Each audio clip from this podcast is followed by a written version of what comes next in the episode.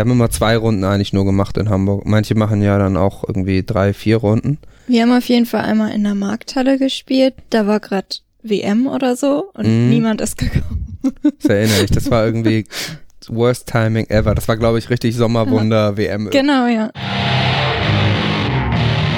Herzlich willkommen bei Bandleben, dem Podcast von und mit dem Musikmachen. Mit Jan. Mit Gast. Das ist Kira dieses Mal. Von Sündenrausch und natürlich mit mir, Johnny. Auch ich darf in dieser Sendung wieder mitmachen. Äh, wir haben uns hier in Hamburg, Eimsbüttel zusammengefunden, um an einem Sonntag, um äh, über das Musikmachen zu sprechen. Kira, du äh, spielst in, singst in der Band Sündenrausch. Mhm. Seit wie vielen Jahren? Seit, ja, gute Frage. Ich glaube jetzt sieben, acht Jahre sind es mittlerweile Hm. schon. Hätte ich, hätte ich auch fast geschätzt. Sündenrausch machen ähm, Gothic Rock, Strich, äh, Alternative äh, Dunkel Pop. ähm, ja, das so heißt, kann man das sagen. deu deutschsprachig, es ist ähm, melodiös, ähm, es wird richtig gesungen, es wird nicht gebrüllt oder sowas. Und es wird aber auch durchaus mal mit Gitarren gerockt. Es ist nicht, ähm, nicht so elektronisch oder so, so, dass jetzt nur Balladen wären oder so.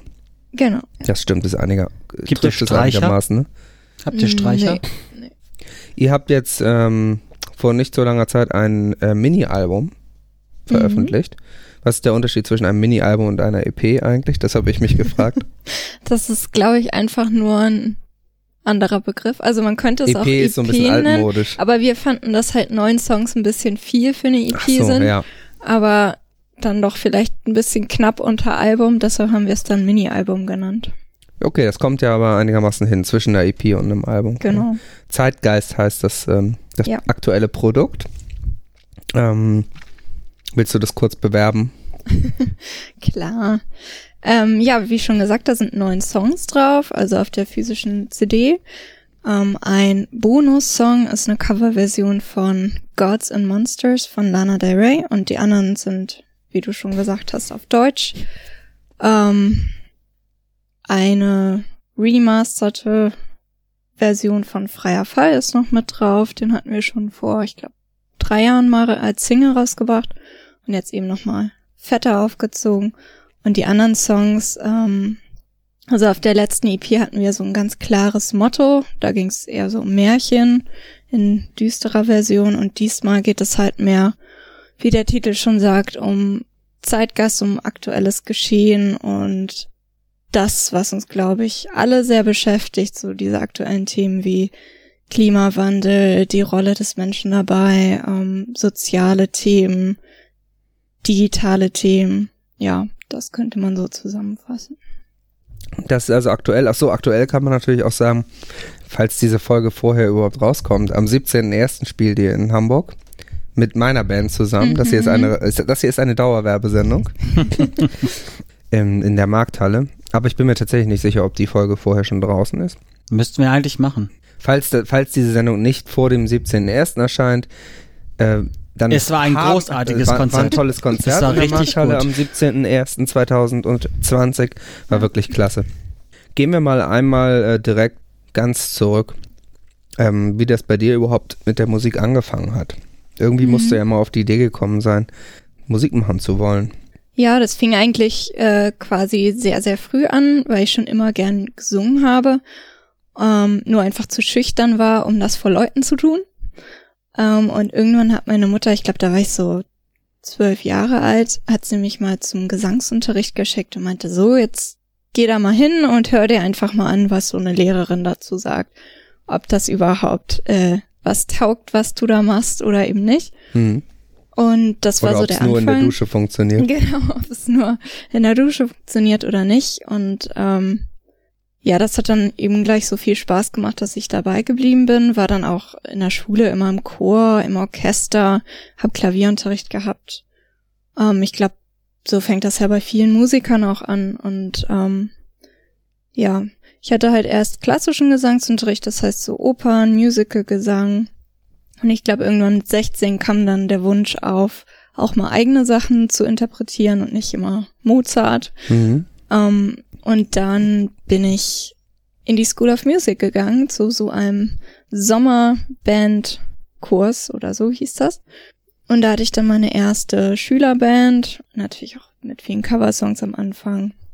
Ja, so fing das irgendwann an und irgendwann entstand dann Sündenrausch. Irgendwann hat man da mal eine Band gemacht quasi.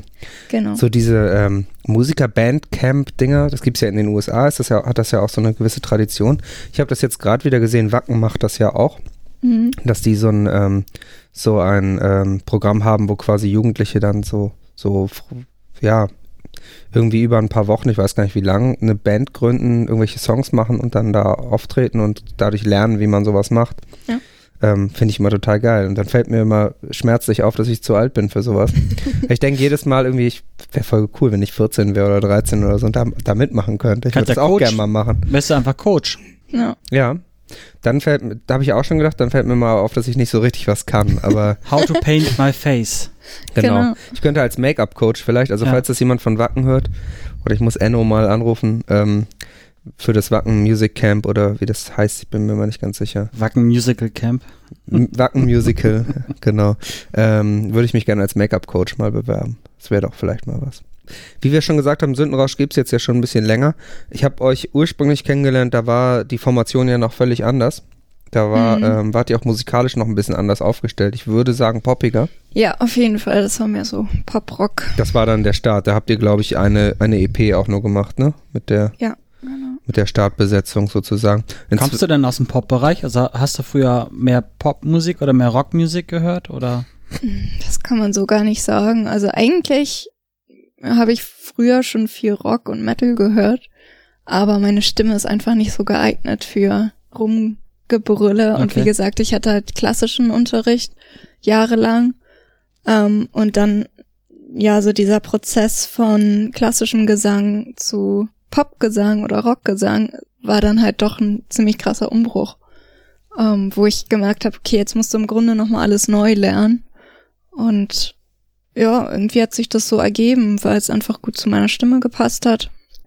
Ähm, ich aber gemerkt habe, dadurch, dass ich selber viel Metal auch gerne höre, dass es dann doch noch ein bisschen in eine andere Richtung gehen sollte, um damit dann happy zu sein. Und in diesem ganzen Prozess, also wie Jonathan schon sagte, wir waren eine ganz andere Besetzung, wir waren mehr Leute am Anfang. Ähm, das Ganze ist dann auseinandergebrochen. Ähm, ich bin dann für Studium halt auch ins Ausland gegangen und als ich dann wiederkam, hatte ich mich halt mit Michi, also mit meinem Gitarristen, zusammengesetzt und wir haben gesagt, ja, wollen wir dem Ganzen nochmal eine Chance geben, das nochmal aufziehen und haben dann aber beschlossen, das nicht als ähm, klassische Band aufzuziehen, sondern eher so als Singer-Songwriter-Projekt zu zweit zu machen, weil das einfach gut funktioniert hat. Und ähm, genau, das ist nach wie vor so, dass wir zu zweit die Songs schreiben und dann eben live ähm, noch einen Bassisten und einen Drummer genau, dabei eig haben. eigentlich seid ihr ein Du sozusagen. Genau. Mit, mit Zusatzmusikern dann live. Ja. Das ähm, gab mal, wir haben mal in Harburg zusammengespielt auch. Da gab es einen Zeitungsartikel für, zu, das ist eine Konzertankündigung. Ich glaube, ich habe auch irgendwo noch ein, noch ein Foto davon. Also wirklich in einer gedruckten Zeitung. Das war wirklich richtig lustig, weil ich glaube, es haben drei Bands gespielt oder lass es vier gewesen sein. Und da stand dann so ein, irgend so ein Auszug aus unserem Promotext. Und für Sündenrausch war am Ende nur noch relativ wenig Platz in dem Artikel. Das hat man gemerkt, weil es irgendwie dann drei oder vier Sätze über uns gab, dann noch irgendwie über die nächste Band. Und dann stand, der Artikel hat dann geendet mit, dass du Sündenrausch schreibt alle ihre Songs selbst. Oh nein. Das heißt, die haben sich irgendwie einen Promotext angeguckt, wo wohl irgendwie erwähnt wird, dass ihr auch das selber schreibt und haben dann Ja. gesagt, ja gut, das reicht als Info. Ja. Ist ja auch. Finde ich sehr äh, gut. Aber Kira ist sowieso bekannt für, für, ähm, für Zeitungsartikel, die mich zum Lächeln bringen. Ich habe nämlich auch noch ein Foto von dem Zeitungsartikel über, ähm, ich weiß gar nicht, ob es da konkret um, irgendwie musste ja doch um Sündenrausch gegangen sein. Aber das, äh, eins der Fotos ist Kira mit ihrer Katze auf dem Arm. Ja, das Und, ist auch ganz äh, großes irgendwie Kino. Dem, dem Quote, ähm, Kira von, von Sündenrausch irgendwie sagt, Katzen sind gute Mitbewohner oder irgendwie so. Ja, da, das war äh, irgendwie im Rahmen von, ähm, wie heißt das, Nacht der Kirchen, glaube ich, Mhm. wo wir dann unplugged in der Kirche gespielt hatten und im Vorhinein gab es dann eben so Interview und dann kam der Reporter zu mir nach Hause und meinte, ja, also Kinder und Tiere kommen immer gut an. Ah, Und dann Lokalreporter musste meine arme Katze her. Das war auf jeden Fall auch ein, wieder ein sehr guter Sündenrausch-Zeitungsartikel. ja, davon gibt es eh sehr viele. So, dann habt ihr ja aber, ähm, wie, wie du schon gesagt hast, als du wieder neu durchgestartet, so, seid, seid durchgestartet, habt, Seid ihr? ihr habt durchgestartet tun und ähm, habt, weiß gar nicht, habt ihr zwei Alben inzwischen draußen oder nur ein richtiges Album? Dass es mehrere EPs und so gibt. Ja, nee, tatsächlich erst ein richtiges Album. Das, das war dann Sündstoff. Genau. In Eigenregie aufgenommen und rausgebracht, oder? Mhm. Ja, das war quasi ähm, der Start ähm, als Duo. Das haben wir dann zu zweit das erste Mal allein versucht. Und ähm, danach kam die EP, die wir über Crowdfunding finanziert haben. Ah, okay. Und damit sind wir dann ins Studio gegangen, zu Chris Harms ins Chameleon Studio. Oh, zum Lord. Genau. Zum Lord höchstpersönlich. So wie das alle im Moment machen, anscheinend. Auf jeden Fall ziemlich viele Leute. Ja, ist das so? Ja, ja, also schon. Chris produziert ziemlich viel. Hat auch die erste Johnny Depp Shadow Demo übrigens gemacht. Ach was. Mhm. Die verschollene. Ich hab die nämlich nicht. Vielleicht hat er sie ja noch. Wenn irgendjemand die erste Johnny Depp Shadow Demo hat, meldet euch bei uns. Ich würde die gerne mal hören. Auf unserem neuen Album ist übrigens ein Feature mit ihm drauf. Mhm. Sich immer fragen beim nächsten Mal, ob er die noch hat. Und dann habe ich eure erste CD. Ey, äh, ich glaube, ich habe es mal bei Facebook geschrieben und äh, also ähm, gepostet und er hatte geschrieben, er hat dies bei ihm irgendwo in einem Schließfach ist eine Festplatte, wo das drauf sein müsste theoretisch. Eine Aber Kassette dann. ja, also das ist, glaube ich, schwierig. ähm, war das, äh, nachdem ihr vorher ja sozusagen das selbst produziert habt, war das, äh, wie hat sich das angefühlt, wenn man dann auf einmal einen Produzenten hat, der einen vielleicht auch, ich weiß ja nicht, ich habe mit ihm ja nur damals die Demo gemacht, das ist jetzt schon ein bisschen her, aber ich weiß nicht, Mhm. inwieweit er dann Einfluss nimmt in so einer Produktion. Ja, schon. Also er nimmt schon in dem Sinne Einfluss, dass er halt sagt, ja, spiel das mal gerade oder Stimmen die Spiel das Gitarre mal mal, anders. sowas. genau, spiel das mal tight endlich. ähm, ja, also es ist, er hat uns halt vorher gefragt, ob wir wollen, dass er quasi seinen Senf dazu gibt. Mhm. Oder aber einfach nur, So, also so ein bisschen sozusagen. coachmäßig halt Ja. auch agiert und wir haben gesagt, ja gerne. Weil das Problem halt bei dem ersten Album, was wir rausgebracht haben, war, dass da noch nicht so eine klare Linie erkennbar war. mhm. Da haben wir einfach gemacht, worauf wir Bock hatten. also mehr wie so eine Sammlung von Songs dann Ja, und nicht so, nicht so kohärent irgendwie. also genau, da war halt kein, kein geradliniges Konzept dahinter und bei der EP hatten wir das eben anders gemacht, wie ich vorhin schon sagte, dass wir zum Beispiel auch ein Thema uns ausgesucht haben, zu dem dann alle Songs geschrieben wurden. Ähm, und da war es halt schon sehr hilfreich, auch mit Chris zusammenzuarbeiten, um einfach mal jemanden von außen zu haben, der was dazu sagt, weil wenn man halt so die ganze Zeit zu zweit äh, in seinem Gedankensud rumbadet, dann irgendwann sieht man halt Sachen nicht mehr, die andere dann Mhm. vielleicht sehen oder umgekehrt. Also das war schon sehr hilfreich. Also du empfindest das schon als sehr positiv, dass man dann nicht. ähm, Ja, und man wird halt nochmal vielleicht auch anders gefordert an einer einen oder anderen Stelle. Ähm, also ich habe auf jeden Fall auch viel gelernt in dem Prozess. Was ich jetzt auch beim Mini-Album gemerkt habe. Mhm. Also das haben wir halt wieder in Eigenregie gemacht, weil wir dachten, ah, wir können jetzt nicht schon wieder ein Crowdfunding machen. Ähm, was auch gut funktioniert hat, weil wir haben das halt mit einer Vorbestellfunktion dann gemacht über unsere Website, so dass wir im Prinzip ähm, So eine Art Pseudo-Crowdfunding dann sozusagen. ja, schon irgendwie. Und das hat halt auch ganz gut funktioniert. Wir hatten dann eben auch so ein Limited Bundle uns überlegt, wo dann halt so ein limitiertes Lyric Booklet, was ich gestaltet habe, mit dabei war eine Autogrammkarte und das kam echt gut an, wurde gut aufgenommen und ähm, so haben wir im Prinzip, weil wir haben nur zum Mastering uns jemand externes gesucht, ähm, so haben wir das und halt die eigentlichen Produktionskosten für die physische CD ähm, finanziert. Mhm. Schreibst du deine Texte alle alleine oder macht ihr es auch im Duo? Ähm, die schreibe ich alleine. Also es ist ganz selten mal, dass Michi sagt, hm, das überleg doch mal, ob du dafür nicht ein anderes Wort findest oder so. Ähm, das hat sich irgendwie so bewährt. Und es ist halt ähm, für die Melodien und das Arrangement meistens so, dass Michi das schon vorbereitet und ich überlege mir dann eine Gesangsmelodie dazu. Okay, also der, der Ähm. Song steht schon und du packst quasi deine Lyrics oben drauf. Ja, oft. Ähm, manchmal ist es aber auch so, dass ich einen Text und eine Gesangsmelodie habe Mhm. und das dann aufnehme und Michi rüberschick und er überlegt sich dann was dazu. Aber ihr seid da schon so eine kompakte Einheit quasi, die alles, alles mitbringt, Ja. dann, wenn ihr eben dann auch selbst produziert und so.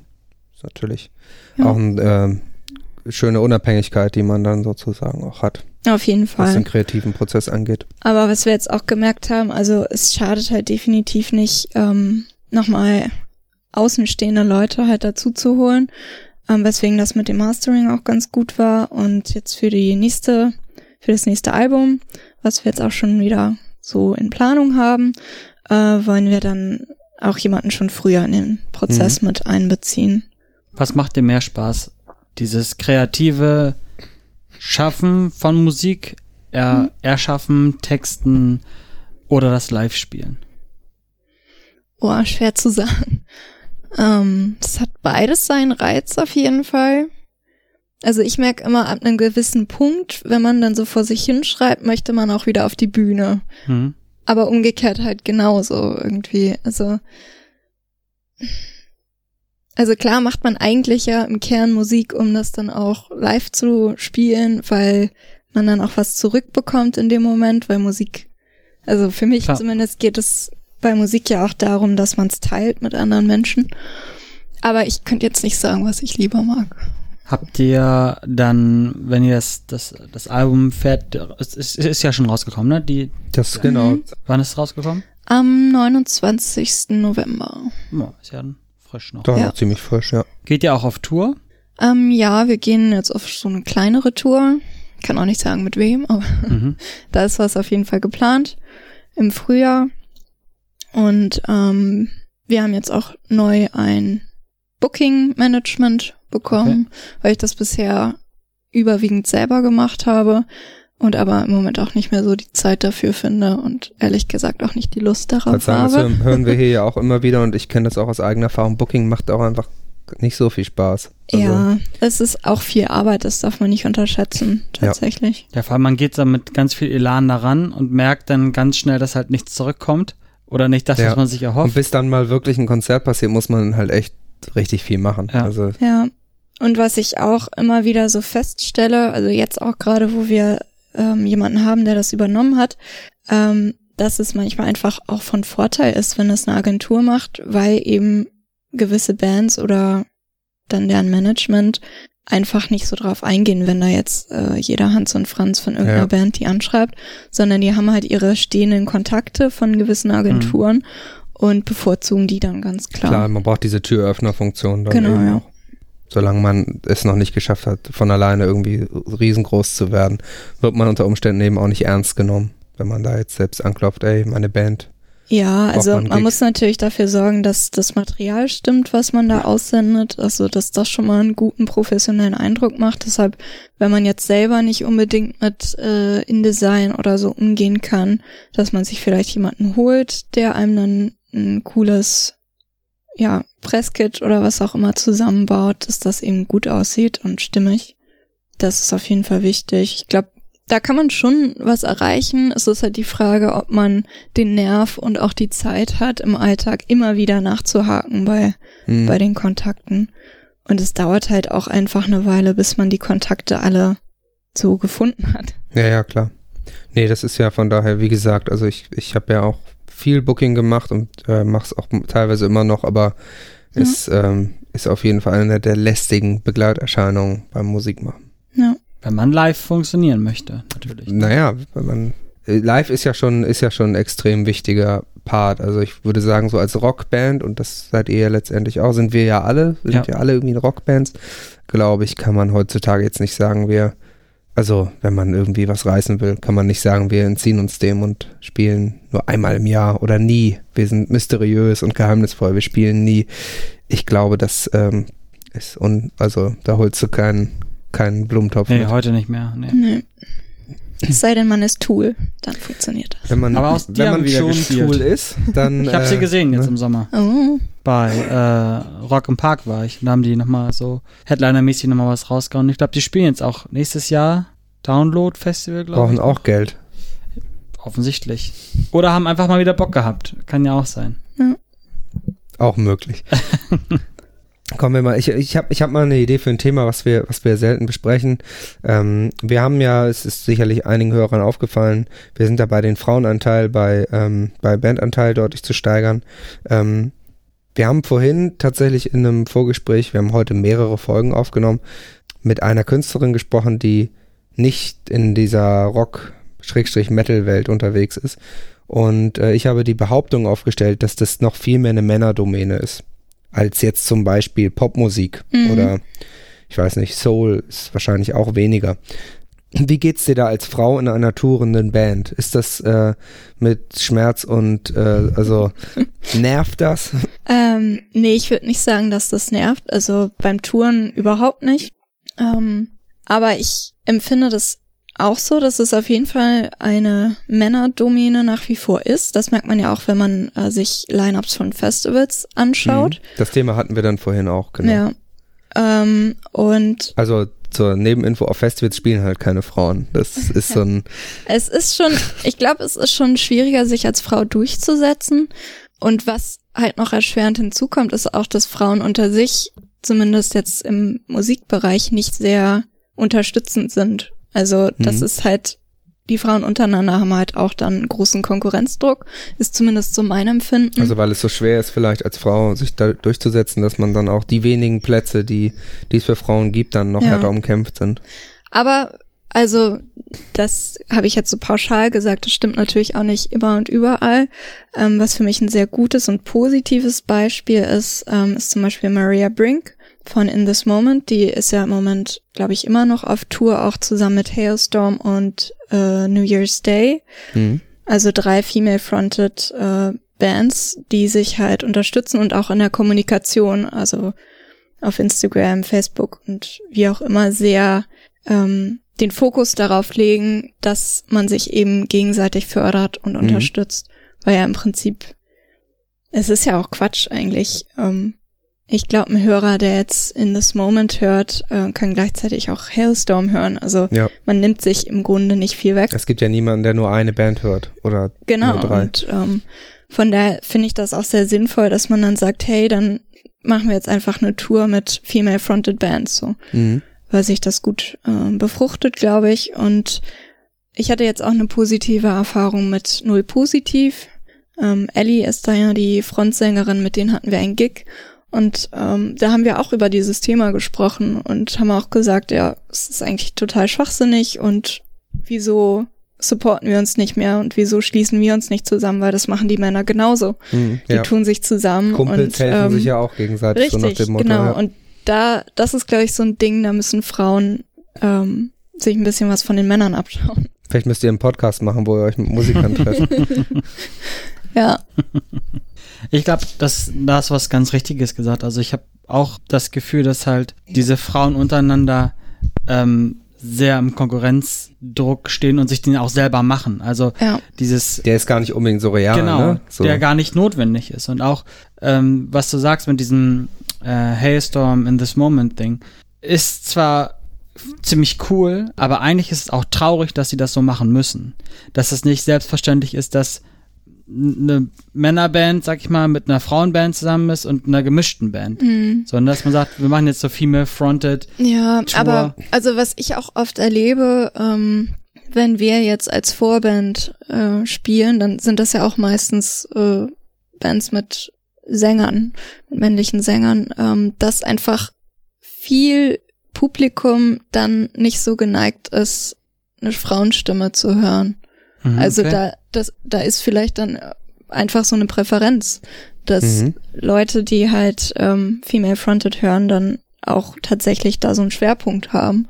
Also ist zumindest so meine Erfahrung. Also dass es teilweise auch einfach so eine Geschmackssache ist. Ja.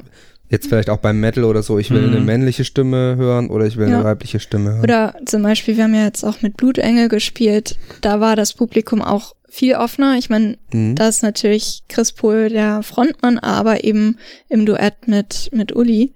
Und da ist einfach schon so eine andere Offenheit. Die sind gegenüber. auch schon weiblichen Gesang gewöhnt, ja, so ein genau, bisschen, ja. So. Wobei ich sagen muss, die Gothic-Szene ist mir sowieso immer ziemlich offen vorgekommen. Also so auch für neue Bands oder Bands, die sie nicht kennen, neu seid ihr in dem Sinne ja nicht, aber ähm, kam mir immer eigentlich ziemlich offen vor. So vielleicht weniger äh, versteinert, als das teilweise dann vielleicht in der Metal-Szene, in der echteren, trueren Metal-Szene noch so ja, der Fall ist. das, das stimmt auf jeden Fall.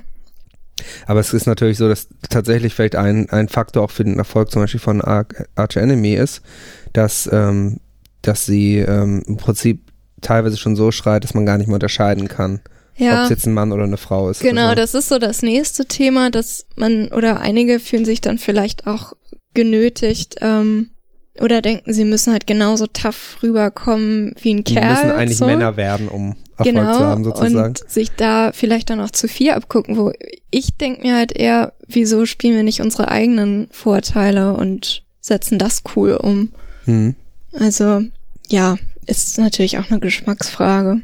Ja, klar. Es, gibt- also man kann ja auch keinem vorschreiben, jetzt äh, die und die Band zu hören. Ich weiß noch in der Folge mit äh, Rachel, glaube ich, war das. Die hat dann sowas durchscheinen lassen, wie, dass man als Frau, die Musik macht, oft von den Leuten, die quasi beim Konzert mitarbeiten, um das Konzert stattfinden lassen zu können, also Techniker, und so, ja. ähm, Securities und so weiter, dass die einen weniger ernst nehmen. Also ich Mhm. weiß noch, diese, die Szene, wo sie gestimmt hat mit dem, äh, ich glaube, auf dem Festival haben die gespielt, wo er meinte so, ja, irgendwie mit dem Kabel, weißt du das noch? Ja, ja, ist, Irgendwie so, wo er ihr so einen richtig dummen Spruch direkt vom Auftritt noch gedrückt hat, so, ne? Mhm. Wo sie dann auch meinte, so, das ist halt eigentlich auch total unnötig und auch eigentlich irgendwie so frech. dann würde ne? er bei keinem männlichen Kollegen machen. Genau. So, ne? Also da wird ja, Irgendwie das In-Ear-Kabel oder so, was sie umgesteckt hat. ja irgendwie so. so, ach, so eine blöde Sache, ne? Hast du Ja. das auch erlebt, dass du da so das Gefühl hast, dass die Techniker oder die Mhm. Security-Leute oder die Booker oder so, dass die dich gar nicht ernst nehmen? Ähm, beim Booking hatte ich jetzt nie das Gefühl, dass man mich nicht ernst nimmt, weil ich eine Frau bin. Ähm, eher weil wir unbekannt sind vielleicht. das ist eher so, die nehmen uns nicht ernst, weil wir eine Schülerband sind. genau. Nee, also ähm, ich weiß, was sie meint. Ähm, das nehme ich auch ein bisschen so wahr. Da muss man halt dann, da muss man halt einfach das ausnutzen, dass man eine Frau ist. Und dann, also ich bin dann eiskalt so, dass ich dann einfach das Püppchen spiele. Dann bin ich halt, ja, kannst du mir bitte damit helfen? Und also ich bin dann halt super freundlich zu allen. Ähm, aber wenn die eh davon ausgehen, dass ich so gesehen, ich sag jetzt mal, nichts kann, in Dann können Anführungsstrichen, sie auch die Arbeit machen. dann kann ich das ja auch irgendwie so für mich Nutzen. hindrehen, dass die dann vielleicht merken, ach, so doof ist sie ja doch gar nicht, Mhm. vielleicht. Was ich halt, ich glaube, als Frau ist es noch wichtiger, dass man immer super freundlich zu allen ist. Also als Dass Kerl, man weil kei- sonst, keinem einen Grund gibt, einen ja, weil sonst bist du halt sofort die Zicke und Mhm. die arrogante Nudel, so, die sich da in den Vordergrund spielen will. Da muss man halt Fingerspitzengefühl Mhm. haben und man muss halt immer genau gucken, okay, was für ein Gegenüber ist das? Wie kann ich mit dem jetzt kommunizieren? Aber ich glaube, dafür haben Frauen ja generell auch ein gutes Händchen, würde ich jetzt mal behaupten. Ja, manchmal ist das auch anstrengend, klar. Aber Das kann ich mir aber auch Ja. gut vorstellen, dass man einfach ähm, einem Mann sozusagen als Mann viel mehr vielleicht mal was verzeiht, also so das so deutet, naja, der hat einen schlechten Tag oder Mhm, so. schlecht aber drauf. wenn eine Mhm. Frau dann irgendwie, äh, Ja. weiß ich nicht, vielleicht irgendwas Pumpiges sagt oder so, dann ist sie natürlich klar, ist Gleich ja eine Zicke, Zicke die Diva. die ist dann immer so. Aber Ja. Mhm. ja, das kann ich mir gut vorstellen, dass das auf jeden Fall auch ein Faktor ist. Ja, und letzten Endes, es wollen ja alle irgendwie, dass der Abend gut läuft und dass es wenig Probleme gibt. So, und deshalb, ja, muss man halt manchmal über seinen eigenen Schatten springen und dann einfach so tun, als wäre man halt das Ja, im, im Großen und Ganzen, Naivchen. also wenn es um so Local Crews geht, also hast du ja recht, eigentlich wollen alle, dass es gut läuft und im Großen und Ganzen ist, sind die, würde ich sagen, sind das ja meistens auch coole Leute so, die irgendwie da ihren Job gut machen. ja, Es gibt natürlich auch manchmal auch einfach, also auch, Pfosten. auch für mich als Mann manchmal, manchmal auch wirklich Beispiele, wo ich, de- wo ich mir mich halt in den Kopf packe und sage, ey Leute, so, ja, was, was ist, ist euer ja Problem? überall so. So, und, die Idioten gibt's natürlich auch immer. und mal kann man halt mit jemandem besser und mal weniger. Das ist Ja. halt einfach so, aber Kommen wir zurück zum, ähm, zum, ja, wir sind ja schon beim Live-Geschäft. Bleiben wir beim Live-Geschäft. Festivals. mhm.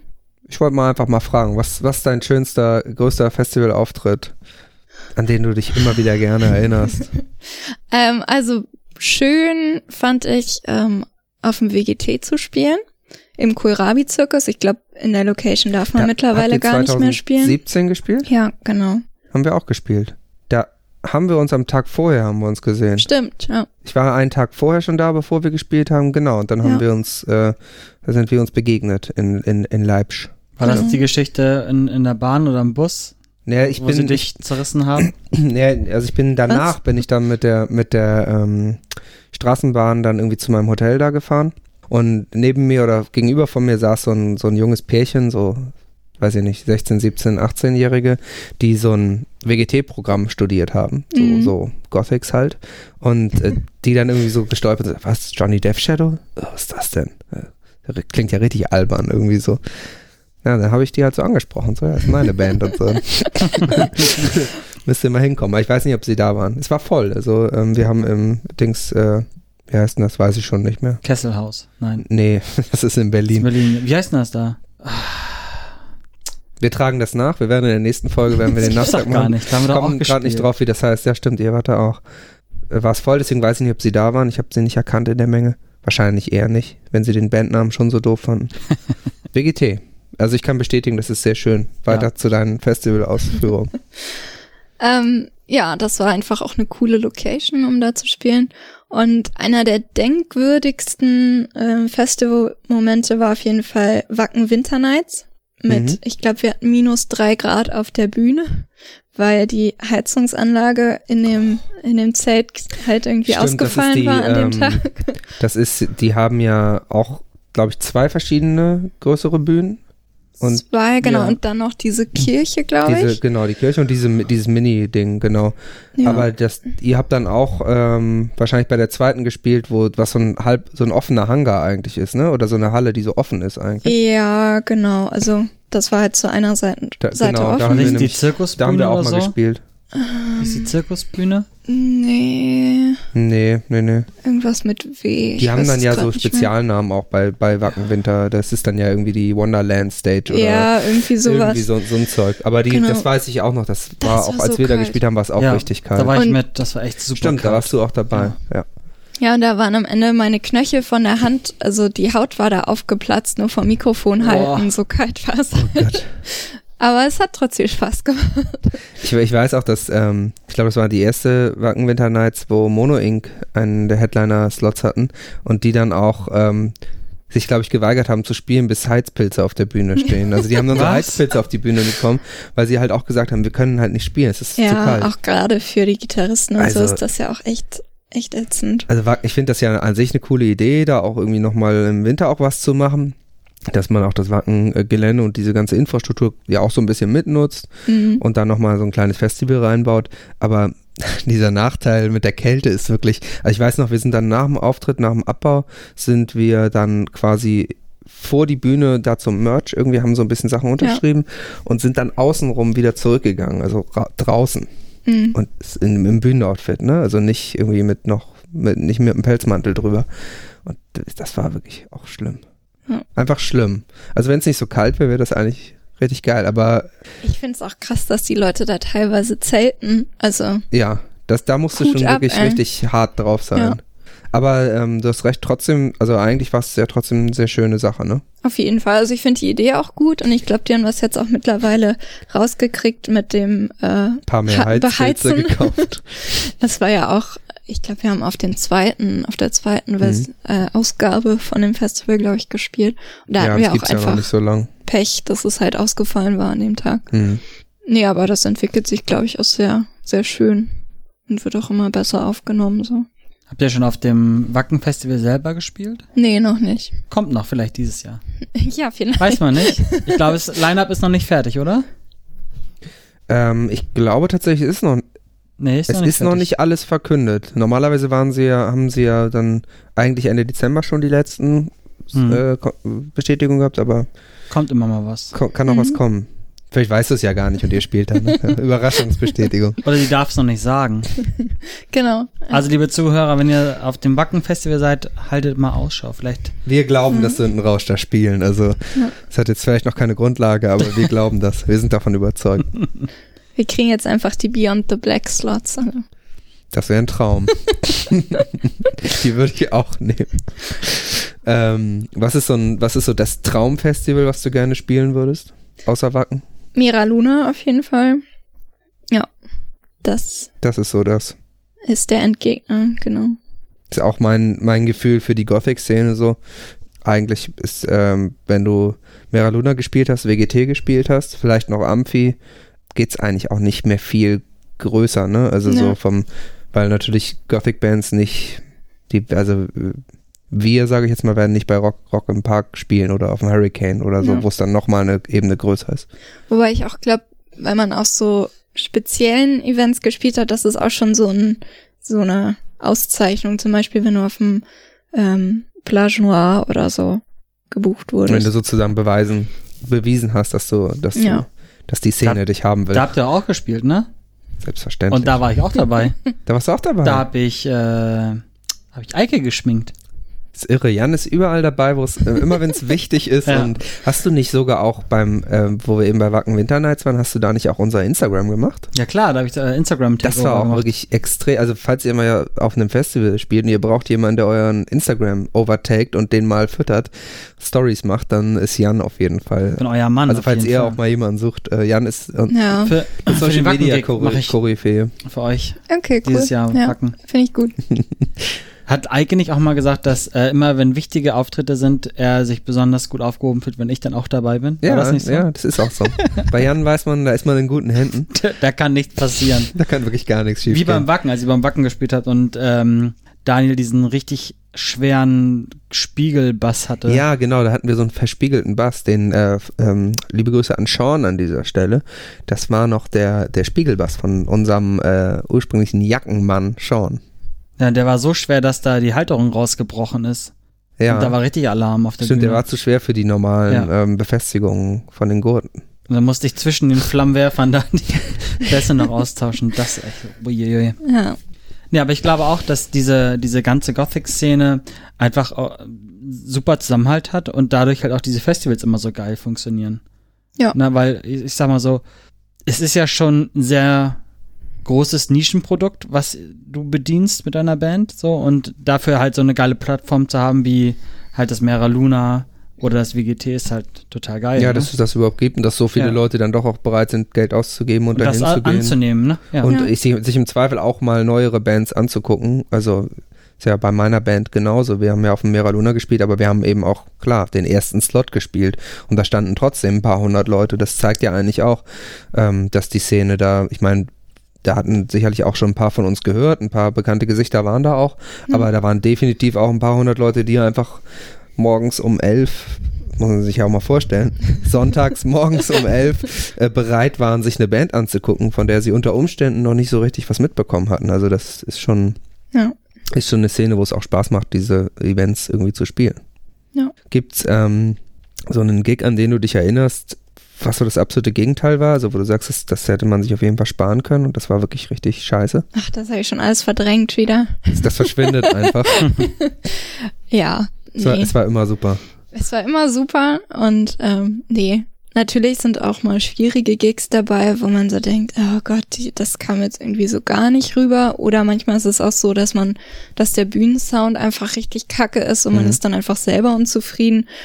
Ähm, und vor der Bühne sah das dann vielleicht aber anders aus oder die Leute haben es einfach nicht so wahrgenommen wie man selber.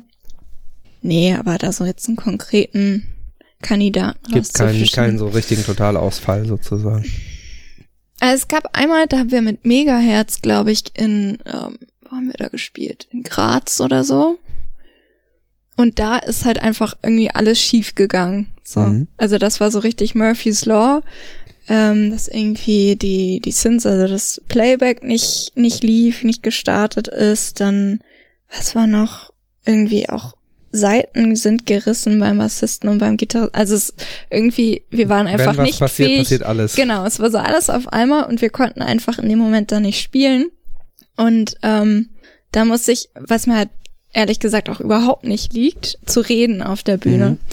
Ähm, und da musste ich halt Musstest reden. du Stand-Up-Comedy Und dazwischen dann musste ich machen. Stand-up. Und das hat erstaunlich gut geklappt. Das war irgendwie so, ja, keine Ahnung. Wahrscheinlich könnte ich das so spontan auch nicht wiederholen. Ich weiß auch gar nicht, was ich dann für einen Quatsch alles erzählt habe, aber die Leute haben gelacht und es lief halt dann erstaunlich gut dafür, dass es dann irgendwie gar nicht lief.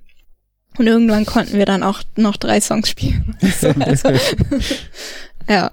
Hast du eine Lieblings-Offstage-Tour-Geschichte? die du hier erzählen darfst? Ah, ja, weiß ich nicht, ob ich dir erzählen. Mach einfach, hau raus. Ja, es ist immer einfacher, um äh, Vergebung zu bitten, ne? Genau, ja. ähm, ja, wir haben ja auch unser Lieblings-Merch-Girl Roman ab und zu mal dabei, der auch ein sehr guter Tontechniker ist. Also Roman ist eigentlich so unser Allrounder und den hatten Mädchen wir. für alles. Genau. Das ist auch so ein Typ, wenn der dabei ist, dann ist man immer so grundberuhigt, weil der kann alles reparieren und ähm, alles easy dann. Naja, und der war auf dieser Tour mit Megahertz auch dabei. Und ähm, es war Winter und es war irgendwie so auch ein guten halber Meter Schnee lag auf jeden Fall. Und Roman hatte halt ganz gut gebechert, war auch irgendwie vom Merchstand noch runtergefallen und was weiß ich nicht. Also es war sehr lustig. Ihn hatte halt eine Dame, die, glaube ich, auch Merch oder so gemacht hat, ähm, die hat ihm schöne Augen gemacht und wir dachten uns, ja, das ist ein sicheres Ding und er fährt mit ihr nach Hause oder so. Und wir sind dann eben alle ins Hotel gegangen und irgendwann um drei, vier Uhr nachts oder so klingelte halt mein Handy und Roman war dran und rief dann irgendwie an und meinte, ah, Kira, kannst du mich reinlassen? Ich komme nicht ins Hotel. Und ich war Roman, was machst du hier? Und ähm, das Problem war halt, dass sein Zimmer in der Zwischenzeit dann von jemand anderem belegt worden war, der nämlich auch einen weiblichen Gast sich da mitgenommen hatte. Und ähm, ich habe ihm dann die Tür aufgemacht und wie gesagt, er stand halt im Schnee mit Chucks, ähm, zerrissener Jeans und T-Shirt. und dann habe ich ihn halt reingeholt und ich hatte ein winzig kleines Zimmer. Also das war so wie so ein Kleiderschrank im Mhm. Prinzip. Und dann haben wir uns da halt jeder an ein Ende irgendwie auf das Bett gequetscht und es war die unbequemste Nacht meines Lebens, glaube ich. Ich glaube auch, wir haben beide einfach nicht geschlafen. Ja, Ja, so kann es auch laufen, ne? ja. Und er muss sich noch bis heute anhören, dass er dann das, Ding, das eigentlich sicher war, Hm. dann ähm, nicht Wahrscheinlich nach Hause Ehemann gefahren zu hat. Hause. Ja, man weiß nicht. Ist direkt wieder rausgeflogen. Man weiß es nicht. Oder er musste halt dann flüchten. Oder er Also, hatte eine Katzenhaarallergie und sie hat ganz viele Katzen gehabt. Ja. Man wird es nicht erfahren. Nee. Auf jeden Fall richtiges äh, Worst-Case-Szenario, da dann im Schnee zu stehen. Ist schon äh, Ja. Das ist nicht, das ist Also- nicht gut. lieber immer gleich mit ins Hotel und äh, darauf verzichten. lieber das sichere Bett nehmen. Genau. Auf jeden Fall meine Empfehlung. Hast du einen Song in eurem Set, den du liebst zu spielen, wo du dich jeden Abend drauf freust, wenn ihr spielt? Ähm, ja. Ähm, also ich würde sagen, von unserer EP Schwarz wie Ebenholz, der Song Schwarz wie Ebenholz. ähm, und Wunderland ist tatsächlich auch so ein Song, da freut sich immer die ganze Band drauf, glaube ich, den zu spielen. Warum? Und der hat einfach, also der ist, wir haben ja eigentlich grundsätzlich nicht wirklich schnelle Songs, aber dafür druckvoll. Und das ist halt ein Song, wo das so richtig gut zur Geltung kommt, Okay. wo man einfach so mitwippt und mitmoscht und ähm, ja, der ist einfach so auf die Zwölf. So. Okay, und jetzt Hand aufs Herz, Gegenfrage. Gibt es einen Song, den du nicht gerne spielst und den aber spielen musst, weil alle den hören wollen? Ähm, das Alle ist so eine, so eine, ja genau. Gesamte Ähm, Setlist. Ja, es gibt so Hassliebe-Songs tatsächlich, die man dann immer wieder doch mal spielen muss. Ähm, Feuerregen ist so ein Kandidat. Mal habe ich Bock auf den, mal denke ich mir, oh nee, ey, nicht schon wieder. Aber der funktioniert halt jedes Mal einfach gut und den kennen auch die meisten, auch die, die uns noch nicht kennen, haben den vielleicht einfach schon vorher auf YouTube dann gehört. Ähm, ja, aber das ist so tagesformabhängig. Und andere Songs, da konnte ich durchsetzen, dass wir die halt nicht mehr so oft spielen. Oh, okay. Also hast du da schon das Machtwort in der Band. Ja, weiß ich nicht, ob ich das jetzt so sagen würde. Ähm, Die hatten Mitspracherecht zumindest. Mitspracherecht auf jeden Fall, ja. Ich habe das so ein bisschen, dass es so Songs gibt, wo ich oft dann so auf der Bühne so auf die Setlist gucke und so denk, oh, der ist so anstrengend. Also nicht, weil ich den schlecht finde oder keine Ja. Lust hätte, den zu spielen. Ich habe auch ein Mitspracherecht, glücklicherweise. Aber ähm, dass ich so denk, oh nee, da bin ich, da bin ich dann auch froh, wenn der durch ist. Einfach nur, weil es anstrengend ist. Ja, ich und weiß, dann so Songs, die so, oh, der ist schön einfach. So irgendwie, Ja. so Songs, wo ich, äh, es gibt so Songs von uns wie zum Beispiel Embers, wo ich halt echt viel schreien muss und auch so verschiedene Arten von Schreien. Und da habe ich jetzt, äh, also da als wir den die ersten Male gespielt haben, hatte ich auch kaum genug Atem dafür. Das Ja. pendelt sich ja immer so ein bisschen ein und war dann echt immer so kurz, so gefühlt kurz vor der Ohnmacht irgendwie bei- Ja. in dem Song. Und dann ist es total geil, wenn irgendwie, wenn wir dann Sleeper oder so spielen, wo ich fast nur singen muss und das so eher so gemächlich ist, so mehr so Sprechgesang, ganz immer- langsam. Ich habe immer so einen Block, so einen Block aus drei, zwei bis drei Songs, wo ich dann immer denke, oh Gott, jetzt endlich ist dieser Block fertig. Ja, ja, Und genau. ab jetzt wird's einfach nur noch entspannt. Mhm. Ja. Jetzt wird's einfach nett. Oder ich habe das auch, wir haben einen Song, also wir spielen halt fast alles auf Klick Mhm. und wir haben einen Song, wo der Gitarrist anfängt und da ist es jedes Mal, dass ich in, quasi wir haben noch so ein paar Samples, die da mitlaufen und dann warte ich immer und spiele und denk so, okay, und jetzt kommt der und der Sample und wenn er dann kommt, dann ist es so, er hat richtig eingezählt, er ist richtig reingekommen.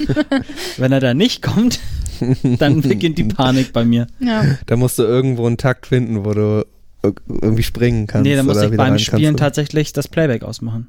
Ach so. Also okay. dann spiele ich halt und mach dann halt, Und dann ziehst du durch, so das, Ja, dann, dann merkt, wir- dann genau. merkt sowieso keiner. genau, ich spiele So, halt ne? ohne Klick und ohne Mhm. halt Backing Vocals oder was da ja, auch wenn immer das drauf ist. funktioniert, das ist ja dann Ja, ich bin ein gutes Notfallnetz. Ich bin ge geübt da drin, ja. Das, Äh, Also wir hatten jetzt auf der, auf der England-Tour letztes Jahr hatten wir einen Ersatzdrummer, den Martin, liebe Grüße an dieser Stelle.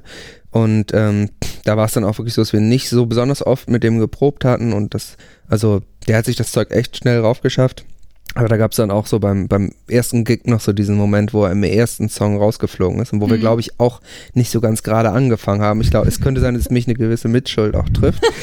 und ähm, das, ähm, das, das hat er aber immer, wenn ihm da sowas passiert ist, hat er das echt gut hinbekommen, irgendwo so eine Stelle, wo eine Pause ist oder so, äh, auszunutzen, um wieder reinzukommen. Also das hat er echt, echt, also das hat, glaube ich, kaum jemand gemerkt. Ich meine, die da drüben, die kennen unsere Songs eh nicht, ne?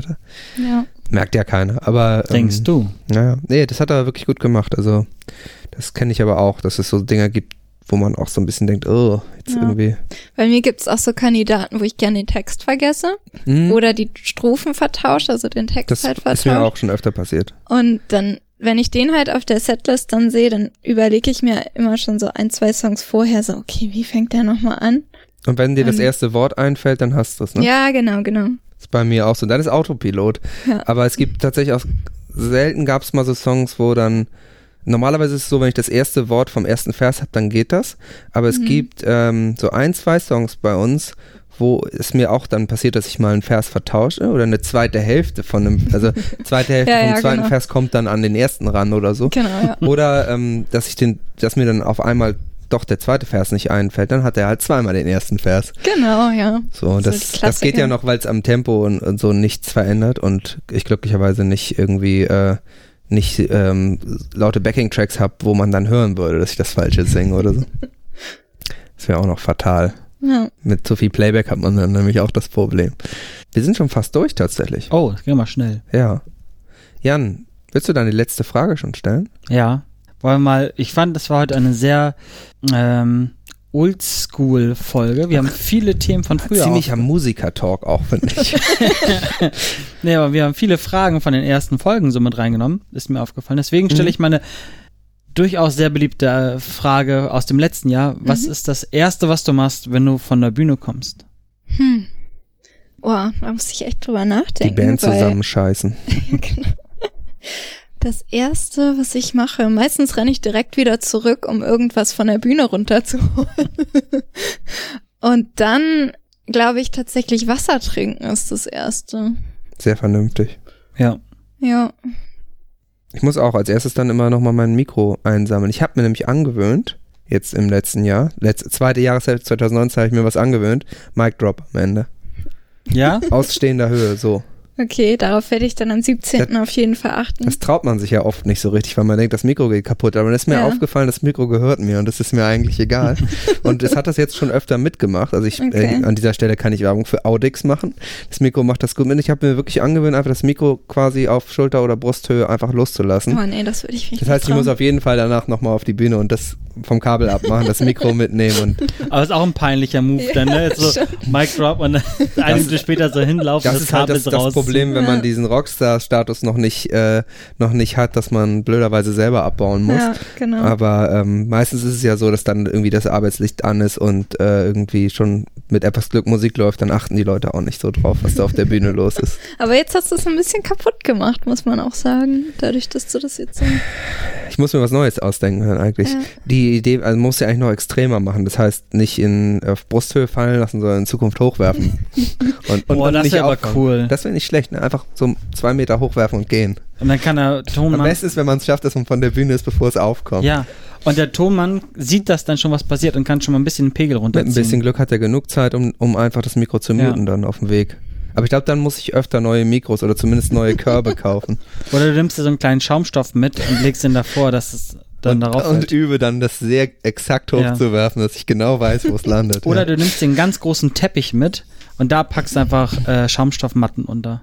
Also in Zukunft werde ich nur noch mit gedämpfter Bühne spielen. Habe ich das mal erzählt, als wir bei Jonathan Davis ähm, von Korn Support waren mit dem Teppich? Nee. Nee. Also äh, Jonathan? Davis hat äh, le- vorletztes Jahr ein Solo-Album gemacht, dann haben wir äh, eine Support-Show für den gespielt und dann kam halt der Stage-Manager von Jonathan Davis auf uns zu und sagte dann hier übrigens, ne, also hier sind überall Teppiche, so und wenn einer von euch darauf spuckt, ne, oder da irgendwie Wasser drauf macht oder rausspuckt oder irgendwas damit macht, dann ist hier richtig, richtig Ärger. Und der Typ war halt zwei Meter groß und zwei Meter breit Mhm. und ähm, ich glaube, ich habe noch nie so aufgepasst, wo ich hingetreten bin, über dem Konzert. Das war war echt geil. heftig. Ja. Und die haben die ganze Bühne mit Teppich ausgelegt. Äh, Hätte bei mir nicht geklappt, ich spuck öfter mal auf die Bühne. Ja, aber wenn du den eigenen Teppich hast, ist es okay. Das hier war Bandleben mit der fantastischen Kira von Sündenrausch. Vielen Dank. Vielen Dank, Ja, dass, danke. Du, dass du uns beehrt hast. Für die Einladung. Ähm, ihr findet uns auf www.bandleben.de im Internet. Da äh, findet ihr nicht nur alle Episoden und was sonst so über uns zu wissen gibt, sondern auch unsere Shownotes. Also unter der Folge auch nochmal eine Linkliste. Da werden wir ein paar Musikvideos von euch reintun. Mhm. Und äh, Links zu eurer, zu euren Seiten, Facebook, Instagram, was auch immer ihr alles so habt, das packen wir dahin. Das heißt, da könnt ihr gerne nachgucken. Wir sind auch auf Instagram äh, und auf Facebook. Da findet ihr uns auch, wenn ihr nach Bandleben sucht. Den Podcast könnt ihr sehr gern abonnieren, überall dort, wo es Podcasts gibt. Ansonsten, ja, lasst mal ein paar Likes da, ein paar Abos. Äh, Man soll Kommentare schreiben, habe ich eine iTunes-Bewertung Ja. sollt ihr auf jeden Fall da lassen. Also bei iTunes im Podcast Directory einfach mal bewerten, fünf Sterne, könnt auch gern was Kleines schreiben. Und ähm, natürlich auch gerne mal Sündenrausch besuchen. Mhm. Nicht nur über unsere Seite, ihr findet die auch, auch so, wenn ihr googelt. Ähm, ja, ich bin dann durch für heute. Ja, ich auch. Dann, Gehen wir jetzt frühstücken. ja, würde ich sagen, ne? Ja. Kommen wir gleich mal zum Buffet rüber. Wunderbar. Ja, dann schönen Abend noch. Tschüss. Tschüss.